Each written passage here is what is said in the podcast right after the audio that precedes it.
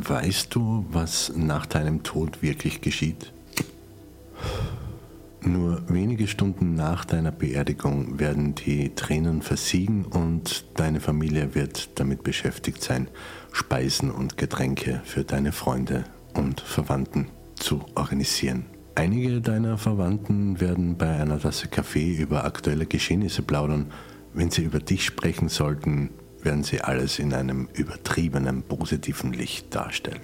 Andere werden deine Familie anrufen, um ihnen mitzuteilen, dass sie aufgrund eines Notfalls nicht persönlich erscheinen können. Manche werden plötzlich beginnen, Reisepläne zu schmieden, da das Leben einfach viel zu kurz ist. Jemand in deiner Familie wird anfangen darüber zu streiten, dass er oder sie finanziell mehr zur Beerdigung beigesteuert hat als andere. Schließlich werden die Menschen getrennte Wege gehen und in den darauffolgenden Tagen und Wochen könnte dein Handy gelegentlich klingeln, wegen Personen, die noch nicht mitbekommen haben, dass du verstorben bist. Dein Arbeitgeber wird sich nach einem Ersatz für dich umsuchen. Nach ein paar Tagen werden deine Kinder wieder zur Arbeit gehen, weil ihre Trauerzeit vorüber ist. In einem Monat wird dein Partner eine Komödie im Fernsehen anschauen und wieder anfangen zu lachen. In erstaunlichem Tempo wirst du vergessen werden. Das Leben aller anderen wird wie gewohnt weitergehen.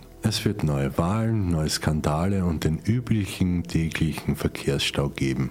Und alle Sportereignisse werden wie geplant stattfinden. Zwar wird der erste Jahrestag deines Todes auf besondere Weise begangen werden, doch im Handumdrehen werden Jahre vergehen und nur noch sehr wenige Menschen werden sich an dich erinnern. Eines Tages wird ein Freund, der alte Fotos betrachtet, sich an dich inmitten einer Gemeinschaft von Hunderten von Menschen erinnern. Vielleicht wird nur eine Person gelegentlich an dich denken. Sag mir jetzt, wenn die Menschen dich so leicht vergessen werden, für wen lebst du dein Leben?